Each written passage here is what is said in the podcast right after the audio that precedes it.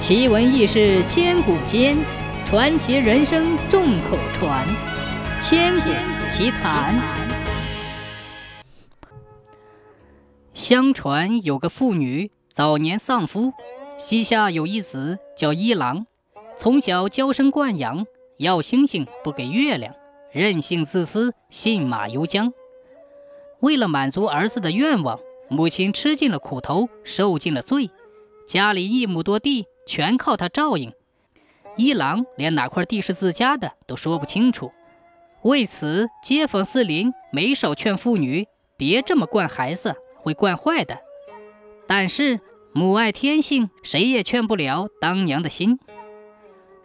一晃，一郎到了十八岁了，到了娶妻生子的年龄，母亲开始托人说媒，给一郎张罗媳妇儿。但是每介绍一位姑娘。对方都要打听打听小伙子的身世和品性，结果提一门散一门，谁也不愿意把姑娘嫁给他。于是，这个不懂事的儿子把怨恨全部归结到母亲头上，整天摔盆子打碗，冲母亲撒气。有一天，邻居王大妈给一郎的母亲端来一碗玉米饸饹面，母亲想把面留给儿子吃。可儿子左等右等，就是不回来。眼看着鸡灵灵的一碗面快摞成一坨了，一郎的娘就把这碗面给吃了。一郎从外面回来吃饭的时候，见母亲不动筷子，一郎就问母亲为什么不吃饭。母亲把王大妈送给他的一碗饸饹面的事说了。一郎一听就瞪起眼珠子，咬牙切齿地说。为什么好吃的你一个人吃了，让我喝棒子面粥？端起饭碗就摔在地上，并到厨房里拿起菜刀，跑到后院就开始磨刀。我叫你吃，叫你吃，今儿个我非杀了你不可！这阵势可把当娘的吓坏了，忙跑到王大妈家里把这事说了。王大妈一听，一通埋怨：“哎呀，这事儿也怨你。”你吃了不说不就没事了？哎呀，也怨我不给你端碗面，也弄不出这事儿来。一郎的娘紧张地说：“哎呀，已经这样了，你快给我想想办法吧。”说着，眼泪直往下掉。于是王大妈就给他出了一个主意。到了晚上，一郎估摸母亲睡了，就悄悄溜到母亲住的东屋头。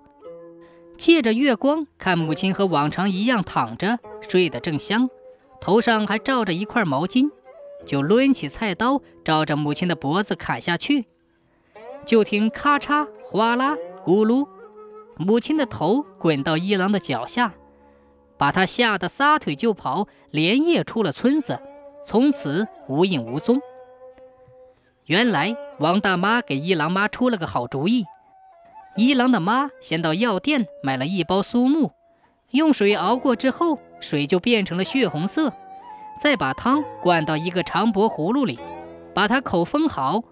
晚上吃完饭，铺好被子，把丈夫用过的枕头顺着放在被窝当身子，把装了苏木汤的长脖大葫芦放在枕头上。自己有头罩毛巾睡觉的习惯，就顺手扯下头上的毛巾罩在葫芦上。随后跑到邻居家过了一夜。第二天早晨，他返回自家的院中，老远就看见院门屋门大开。再一进屋，看到自己的人头落地，地上的苏木汤染红了屋子，还没渗干。一郎妈眼泪唰的一下就流了下来。常言道：“虎毒不食子”，何况自己一直对儿子这么疼爱。他决定原谅儿子这一次，于是就背起行囊，开始了漫长的寻子之路。转眼到了第三个年头，这一天，一郎的娘辗转来到杏花村，恰巧碰到儿子，可儿子却不认他。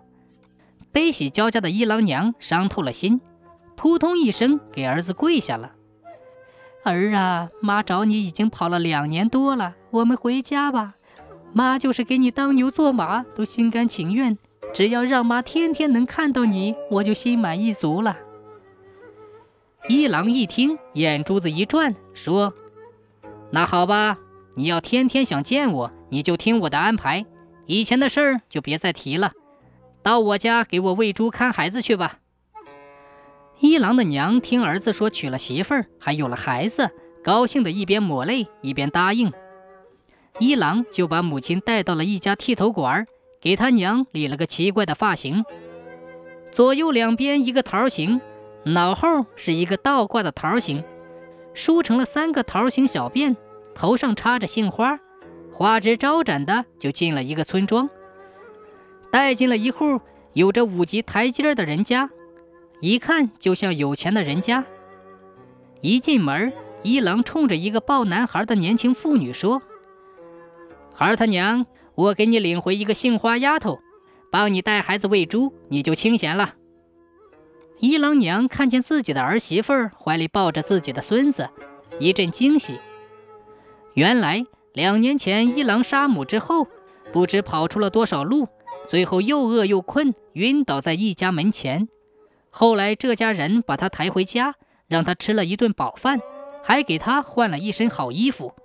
一郎本来就长得高大魁梧，模样不错，吃饱喝足，再穿上一身好衣服，也就人模人样了。这家主人姓张，是个员外爷，就这么一个年满十八岁的女儿，早就想招一个上门女婿，没想到老天给他送到了家门口。于是就操办了这桩婚事。不料女儿生孩子还没出满月，员外老两口晚上中叹气熏死了。今天他出来是给老人上坟的，没想到碰上了娘。一郎正愁家里缺人照料呢，于是就把老太太领回了家。一晃又过两年，孙子满地跑了。一郎的母亲一次也没听见儿子儿媳叫声娘，孙子也没有喊声奶奶，一家人都叫他杏花丫头。有一次，他背着儿媳跟一郎商量要认儿媳和孙子，儿子一瞪眼说：“别再提这事儿，要不我真杀了你！”吓得一郎娘又想起了自己人头落地的这一幕，从此再也不敢提这事儿了。这一天，一郎娘正在喂猪，一头老母猪一胎下了七个小崽儿。老人家看到老母猪躺在猪圈北墙根底下晒太阳，七个小猪拱着吃奶，思绪万千，眼泪刷刷的往下淌，忘记了给猪舀泔水，自言自语道：“七个小猪拱娘怀，拿着老娘当奴才。”正好儿媳从旁边经过。听到了话音儿，于是过来问：“您说什么呢？不快点喂猪？”一郎的母亲回过神来，赶忙喂猪。儿媳见他一脸泪水，再三追问，一郎的娘连忙说：“哦，是我风吹沙子迷了眼。”儿媳妇回屋之后，跟丈夫讲了一遍，丈夫却支支吾吾。有一天，一郎没在家。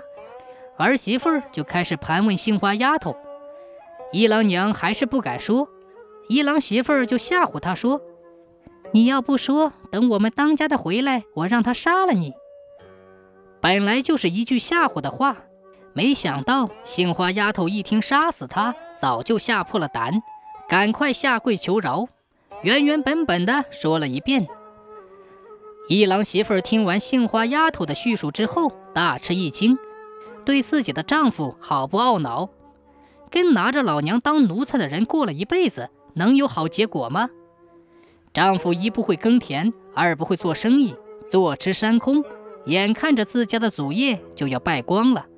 照这个样子下去，过不了多久就会败完家产。等游手好闲的一郎回来，一郎媳妇儿追问丈夫杏花丫头的来龙去脉，劝他要善待自己的母亲。一郎却一口否认了，媳妇儿大怒，杀了自己的丈夫，挖开胸膛一看，心全是黑色的。从此以后，一郎娘和媳妇儿、孙子相依为命。